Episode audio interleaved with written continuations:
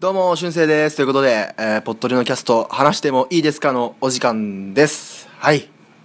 あのー、最近、えっ、と、まあ、ポッドキャストもずっとやってるんですけど、ツイキャスの方に、えー結構出してもらうことが多くてですね、一番最初にやったのが、えー僕が一人でやってた時に、えー柴山健さんとピスケさんが来てくれましたはいコラボで上がってきてくれましたね。はい。一番最初ですね。ポッドキャスターさんとコラボしたのは。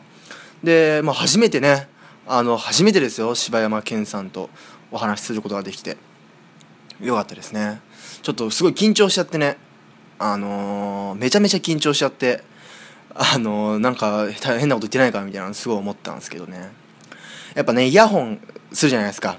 まあイヤホンしてそのコラボするんですけどこう自分のねイヤホンのあのー生放送の場からね柴山健さんの声が聞こえてくるっていうね。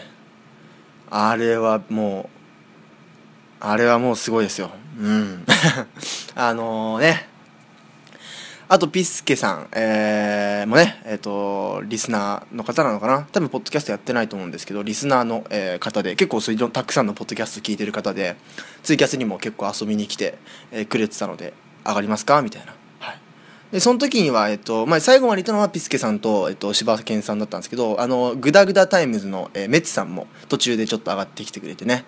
はい、えーそんな感じで、えーポッドキャスターさんとツイキャスコラボで絡むということを覚えたわけなんですけどでそのうわーすごいなんか緊張したみたいな。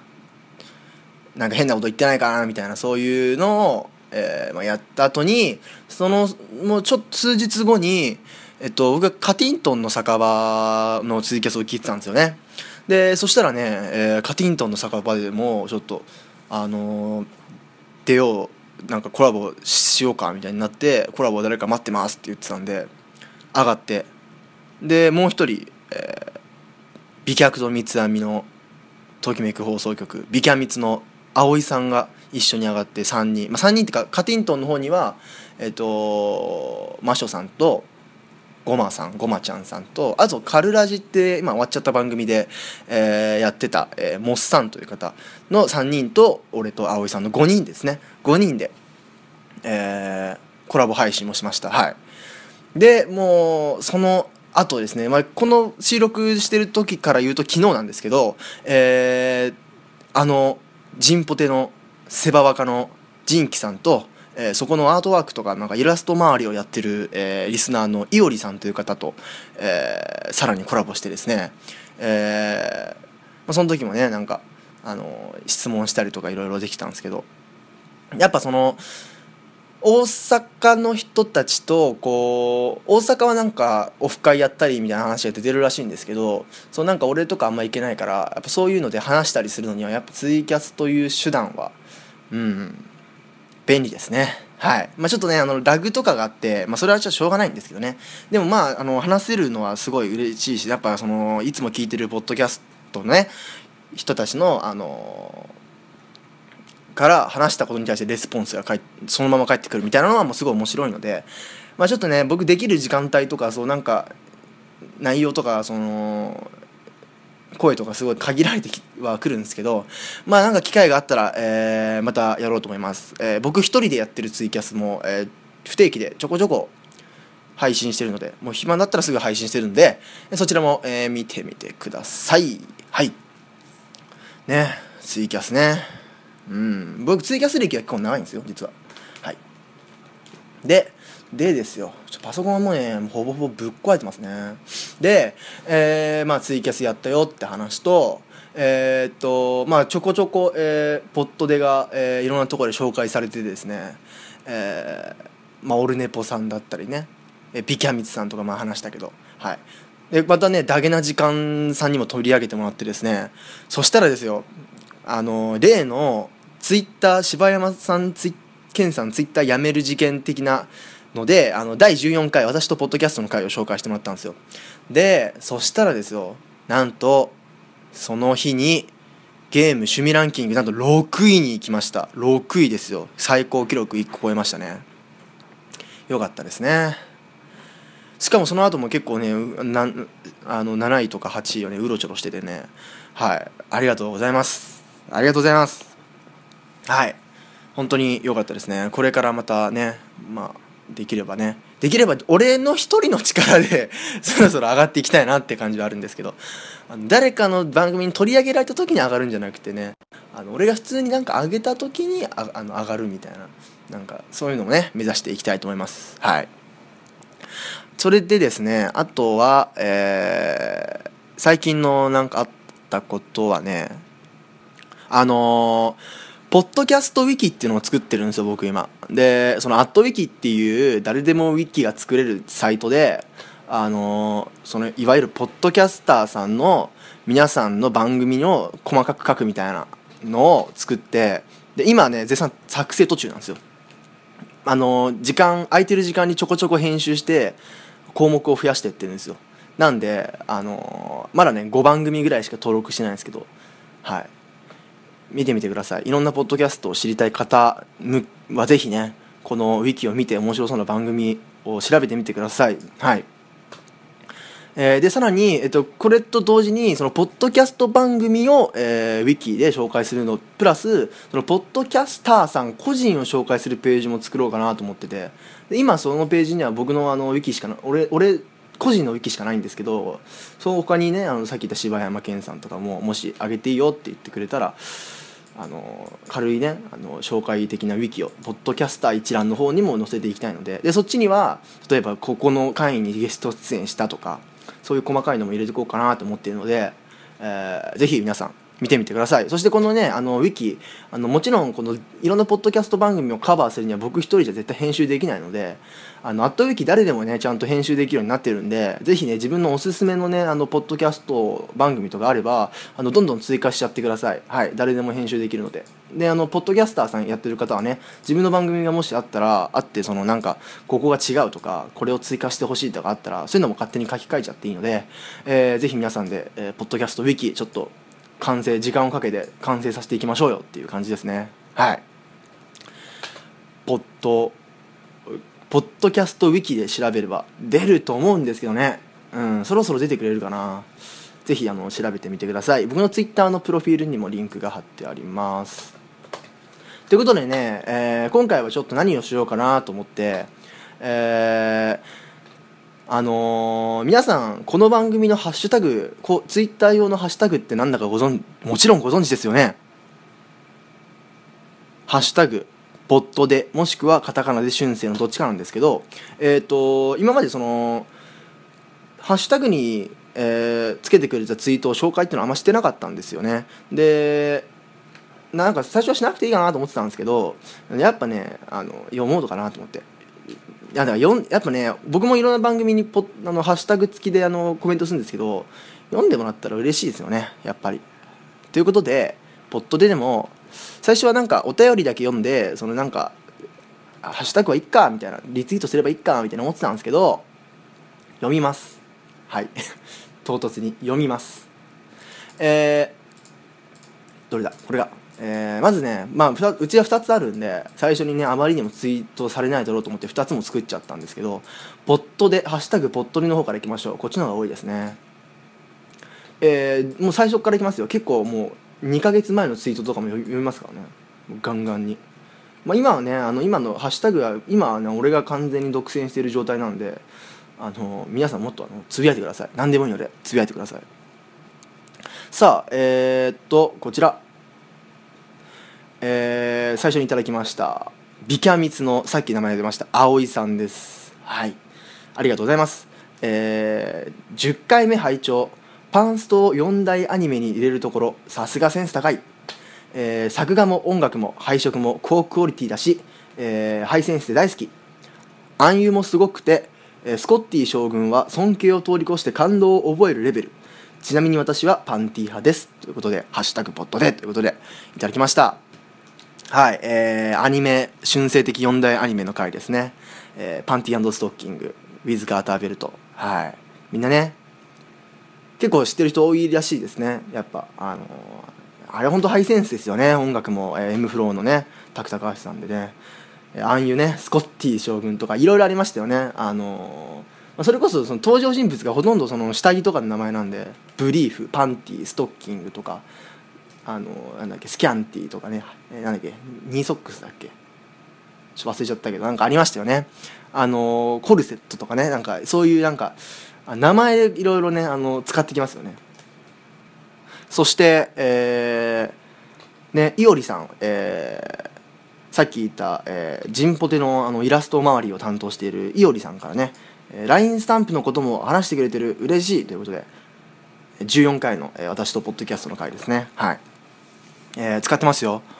一回ねあのジンポテの方にお便り送ってあのー、万歩三千のあれを使用例教えてくださいみたいな、えー、ね送ったんですけど頑張って万歩三千もちょいちょい会話の中に、えー、混ぜ込んで使ってますのではい。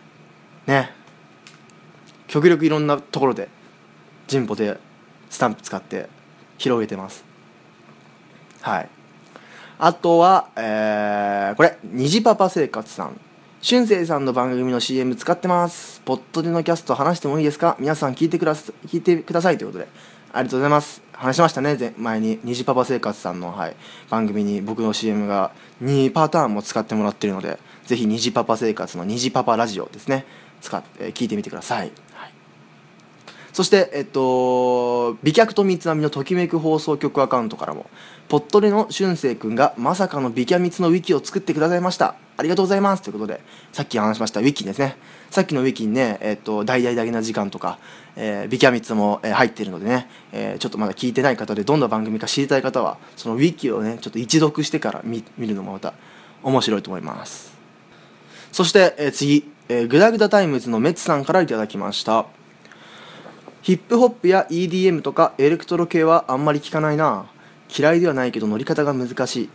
聴く音楽はロックやハードコアが多いけどアコースティックやアイリッシュやアイリッシュでいいのかな？クラシックも聴くけどラップはあでもミクスチャーロックも聴くからラップ聴くでいいのかな？ということでいただきました。はい。ね。まあちょっとね乗り方が難しいっていうのありますね。結構曲調がたくさんあるんでね種類が。ダブステップとかね。はい。でハードコアロックハードコアやっぱ聞く人多いですよね。はい。ミクスチャーロック、えー、あれかな？ドラゴンアッシュとかかな？あれもミクスチャーロックでいいんだよね多分。ラップね。あのまあラップ入ってたらラップでいいんですよ。ヒップホップではないかもしれない。ジャンルとしてヒップホップではないかもしれないけどラップは聞いてますよ、うん、ラップっていうのはさああいう歌い方の問題の話なんで。ヒップホップというジャンルを聞いてはいないけどラップは多分メツさん聞いてると思います。はい。そして、えー、次ですね。また葵さんから頂きました。ありがとうございます。ドライヤーのコールドの使い方がわからない俊生君に10代の年相応さを感じてちょっとほっとした。ということでありがとうございます。はい。葵さん。ね。あれですね。17回かな。そう。まだこれがえ僕のこの収録撮ってる段階ではまだ17回までしか上がってないのでこれが最新の回ですね。ですね。ですね。はい。コールドね。分かんないですよ。だって。使わないですもん。美容師じゃないと俺。まあ、女性の方はね使うのかもしれないそういう葵さんとかね。葵さんとかそういうあのね。イケてる女性は。イケてる女性？なんだ？イケてる女性？うんすごい。あのうんイケてる女性はね。はい。言葉が出ませんでした、はい、使うのかもしれないですね。そう分かんないですから僕。10代相応の年相応さあのこれからもねちょちょこちょこなんかいろいろ知らなかったりね。えーポロポロと、えー、年相応さをこぼしつつやっていきたいと思います。そして、えーと、ハッシュタグ春生の方ですね、えー、こちらは1個しか来てないです。はい。皆さんもっともっとつぶやいてください。つぶやいてくださいよ。えー、こちら、えー、葵さんです。ありがとうございます。葵さんたくさんつぶやいてくれてる。えー、俊生君の怖い話聞いてたら、怖がりなくせに無償に怖がえ？無償に怖い話を読みたくなってネットで漁り始めたけど、これお盆に読んだらダメなやつってことで、8月のツイートですね。はい、今更読んでます。えー、怖い話、第3回怖い話会ですね。はい。えー、ありがとうございます。怖い話あれ怖かったのかな？大丈夫かな？言ってもあれ1年前に話した話だしね。うんよかったのかな？あれででもまあちょっとあれはね手抜き会だったんで加工策を使うだけっていうねうんえー、ありがとうございます。ということでね、えー、皆さんもポットでもしくは、えー、ハッシュタグポットでもしくはハッシュタグ春生でつぶやいてください、えーお待ちしております。お待ちしております。お待ちしております。ということでえー時間が完全に余ってますね。うん。余ってますね。まあツイッターといえばですね。ツイッターといえばですよ。皆さんあれご存知ですか？ツイッターのニュースです。はい。ツイッターの。まあちょっとこれを配信してる時にはちょっともう遅えよって話題になってるかもしれないんですけど。しかも多分このもしかするとこの次の回、えー、ボットリのこの次の回もねニュース紹介する回なんでちょっとニュース多いんですけど皆さんツイッターといえばですねツイッターを、えーあの、えー企業というか企業が買収しようかと検討しているのを皆さんご存知でしょうか？もしかするとこのポッドキャストが配信されている頃には大きな動きがあるかもしれないんですけどもそしたらちょっとごめんなさい。もう手遅れな話です、はい。えー実はウォルト・ディズニーがツイッターを買収するんじゃないかみたいな話があるんですよ、えーアメリカのウォルト・ディズニーがツイッター買収の可能性に向け金融アドバイザーと検討を始めたことが報じられました、えー9月の26日ですね。はい。えー実は、えー、ツイッターですね最近、えーマイクロソフトも買収を検証し検討しているって言ってるんですけど、えー実はディズニーがですよディズニーも買収を検討していると。はい。どうなんでしょうかね？どうなるんでしょうか？はい。ディズニーはテレビ局の ABC やスポーツ専門メディアの ESPN などの複数のメディアを所有しています、えーソーシャルメディアプラットフォームを入手することで、え顧客へのリーチが広がるのではないかと分析。買収額が約、え3030億円、はい、日本円で3030億円との報道についても額が少ないと見ている。はい。ね。ツイッターがなんかいろんなとこが狙われてるらしいですね。うん。どうなんでしょう。もしもしディズニーに買収されたらみたいな。もしもこんもしもディズニーにツイッターが買収されたらみたいなどうなるんだみたいなね、えーもしかするとこのポッドキャスト上がってる時にはすでに買収済みかもしれませんけどね。どうなんでしょうか、えーどうなんでしょうかね。ディズニー着せ替えとかできんのかな。そんなあからさまには変わんないかな。どうなんだろうね。ディズニーが買収したらね。ツイッターのキャンペーンとか増えるのかな。どうなんでしょうかね。えテレビ局の ABC やスポーツ専門メディアとかも買収してるみたいですからね。うん。皆さんのツイッターどう変わるんでしょうかね。ツイッターが買収されようとしているという、えー話題ですね。あとねこちら、えー皆さん実はツイッターのアップデート、えーしたのをご存知ですか？もう結構話題になってるので今更かよっていう人も多いと思うんですけどもし知らない方がいたら。ツイッター104文字100 104文字じゃねえ140文字制限の、えー新ルールっていうかね、えー対策導入開始ということで画像や動画リンク投票などが対象5月に発表済みの仕様が変更されました、はい、9月20日ですね。1ヶ月前ですね約、えー、ツイッターがツイート中の動画や画像へのリンクハッシュタグさらに返信ツイートの冒頭に記述するアット付きのユーザー名など140文字の文字数制限を、えー除外したことえーその140字からの、えー文字制限から除外したことを正式に発表しました、えーこの対策は、えー5月に、えー、ツイッターが発表していたものですが約4ヶ月を経ての導入開始です、はい。もう皆さん気づいてる方多いんじゃないでしょうかね、えーもし知らない方がいたらっていう感じなんですけど。つまりはですね今までツイートしようと思って140字じゃないですか。制限が。だけどリンクが貼ったらそのうちの3 4 0字ぐらい取られるじゃないですか。だけどそれが、えー140字外になりました。ということでいくらリンクを貼っても大丈夫ですよ。140字のそのキャパを奪われることはないですよみたいな。はい。えーいうことですね。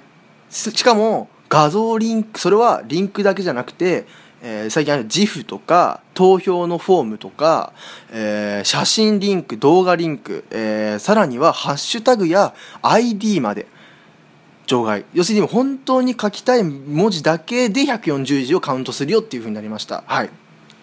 えちなみにこのね、えールール、えーロールアウト方式で、えーこのルールはですねロールアウト方式で導入していますので一度にみんなが一斉にアップデートってなるわけじゃなくて、えー徐々に利用可能ユーザーを拡大して数週間で、えー全ユーザーに行き渡らせることができるはずです。はい、ということでねもしかすると僕はまだそんなの多分導入されてないんですけどもしかするとこのポッドキャストが上がってる頃には皆さん使えるようになってるかもしれません。はい。そうですね。ツイッターってなんかアップデートするときなんか使えたり使えなかったりしますよね新機能。はい。そんな感じでえー、ツイッターのこれは画期的ですよ。うん。僕とかねあのあれじゃないですか。ポッドキャストの、あの概要欄が潰れてなんかね HTML だらけになっちゃうからいつもその今週の動画とか、えエンディング曲のリンクとかそういうのを全部あのツイッターに貼ってるんですよ。だけどもうせいぜいリンクなんて2個か3個が限界ですよ。やっぱ文字数制限のあれで。なのであの超嬉しいですこれ。やりやすくなりますよ、うん、わざわざ一個一個一個全部短縮 URL にしたりとかしてたんでね。はい。これはねこれはみんな嬉しいんじゃないですか。うん。えー、ツイッター140文字制限の、えー対策という、はい、記事でした。そしてこれはまあ多分結構前の話で皆さん知ってると思うんですけどツイッターの DM ありますよね。DM ダイレクトメッセージですね。ダイレクトメッセージの方で、えー、既読機能がついたのも皆さん実はついたんですけど知ってましたか？もう1ヶ月ぐらい以上前からついてます。はい。えー、ツイッターがダイレクトメッセージ機能を強化しました。えー他社のチャットアプリのようにメッセージを相手が読んだかどうかを分かる未読通知、えー既読通知、えー相手が入力中か分かる、えー入力中表示に対応したほか、貼った URL のプレビュー展開なども加わります。ということで。はい。これはね結構そのいい悪いがあってやっぱその LINE のね既読問題ってもう永遠のテーマじゃないですかあの既読無視とかさじゃあ既読自体いらねえんじゃねえかみたいな。でもそれあったらあったで便利みたいな。そういろいろある中ツイッターもついに導入したんですよ。でえーやっぱここがツイッターかなみたいな、えーあるんですけど新機能を追加するたびに、えー他みたい他のやつみたいになって本来の良さがなくなったと、えー言われるツイッターなんですけども入力中の表示や、えー既読通知はリアルタイムメッセメッセージングツールとしては標準的な機能です。はい、ですがやっぱそのね既読無視とか嫌じゃないですか。ね既読なんか既読つけちゃったみたいなのあるじゃないですか。LINE とかでよく。なのでここはやっぱきなんか Twitter のなんか優しさなのかなと思うんですけどわかんないですけど優しさかどうかは。その既読通知のえ送信受信はえこっち側で決められるんです。要するに自分の、えー、と DM で既読その既読機能をつけるかどうかっていうのは自分できあのオンオフができるんですよ設定で。なので既読アンチ既読派の人は消すこともできるので、えーぜひそういうふうに活用してみてください。そんな感じですね。えーということで、えー今回はハッシュタグを読んで読んだよっていうのとちょっとツイッターに関するお話を少ししてみました、えー実はねえっ、と前身番組ではツイッターの創立なんていうのツイッターの解説というかツイッター社の創設話みたいなのを一回したことあるんですけど、はい、またなんかもう一回でやればやれればしようかなって思います、はい、結構あのツイッターはドロドロな関係から始まったサイトらしいですよ。はい、ということでね、えー今回はハッシュタグそしてツイッターの話でした。皆さんもね、えーハッシュタグポットでもしくはハッシュタグ春生でドゥンドゥンドゥンドゥンつぶやいてください。ドゥンドゥンドゥンドゥンドゥンドゥンつぶやいてください。全部、えー見ます。全部リツイートします。はい。なんなら俺ハッシュタグじゃなくて普通にポットでとかでもエゴさしてますからね。はい。なので皆さんぜひぜひぜひぜひぜひぜひぜひつぶやいてください。ということで、えー今回は、えーそういうツイッターに関するお話でした。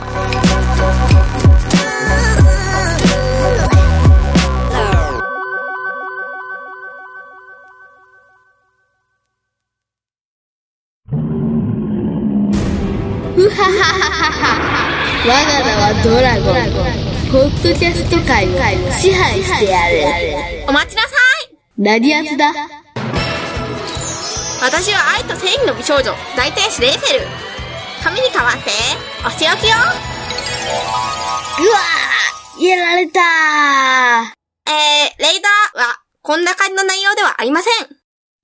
詳しくは、ポッドキャスト、レイドラで検索。みんな、聞いてね。聞いてね。だよ。来てねってなんだよ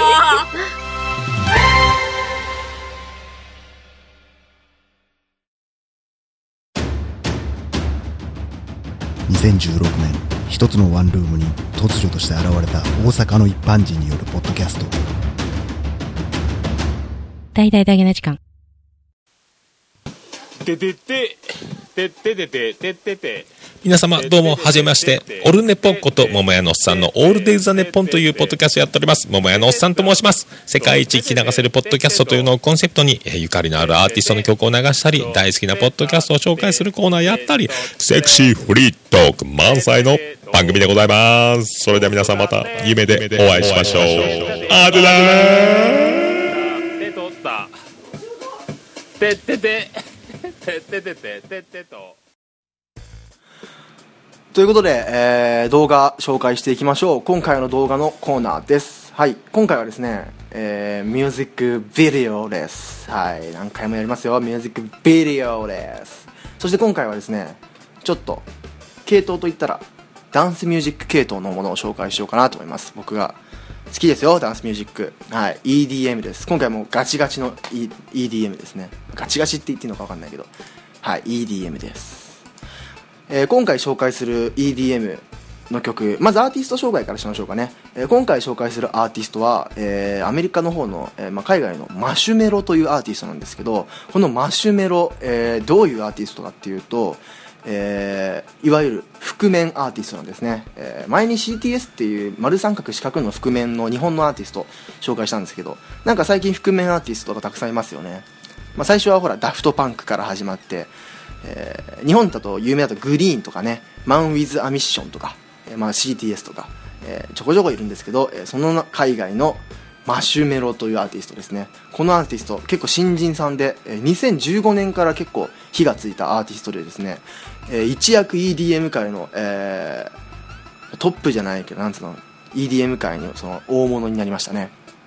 はい、えーマシュメロどういう覆面かというとマシュメロなんで、えーマシュマロですね。マシュマロの形をしたちょっと四角い丸くて四角い、えー覆面をつけてるんですね。丸くて四角くて、まあ、バッテンで目が描いてあって口があるみたいな、まあ、見てもらえば分かるんですけどそういう、えーまあ、分かりやすいビジュアルで。でそして白い服を着てるみたいな。全身真っ白の、え覆面でやってる DJ マシュメロさんなんですけど、えーこのマシュメロ、えー実はその結構見バレしてるんじゃないかみたいな言われてるんですけど一応その素性はオフィシャルでは明かしてないんですけど実はその向こうの、えーアーティストの、えードットコムっていう DJ なんじゃないかみたいな。結構そのフェイスブックでなんかタトゥーが見えちゃったとかなんかいろいろあって実は結構見バレ路線が結構もう早くも立っているアーティストなんですけど、はい、マシュメロ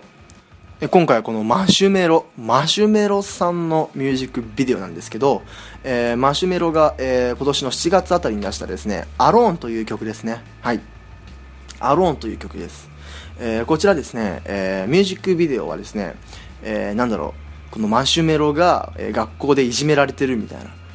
いじめられてるんですよ最初なんか。いじめられててこう学校でもいろんな人に大人にも子供にもバーンっていじめられてるみたいな。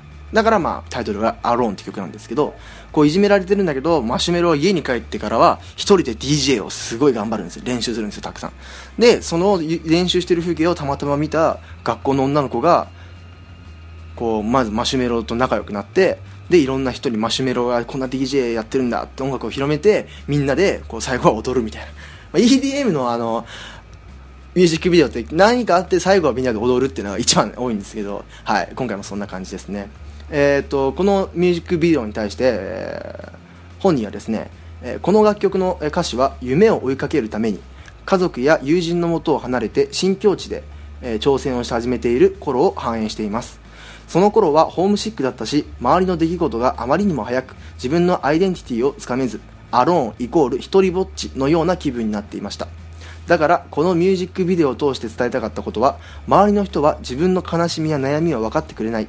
自分を分かってくれない時もあるけれどそれでいいということ。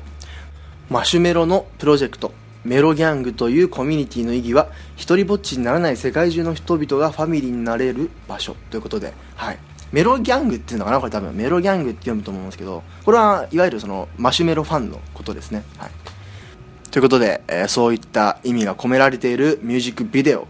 マシュメロのアローンこちらが、えー今週の動画でございますはいということで今回は以上ですえー、またさっきも言いましたけどもツイッターハッシュタグ、えーポットでもしくはハッシュタグ、えーカタカナで春生ツイッターのフォローもしてください。あと SATURDAY アンダーバー055です。お便りもお待ちしております。お便りフォームからどんどんどんどん何でもいいので送ってきてください。はい、ということでね、えーまた次回お会いしましょう。では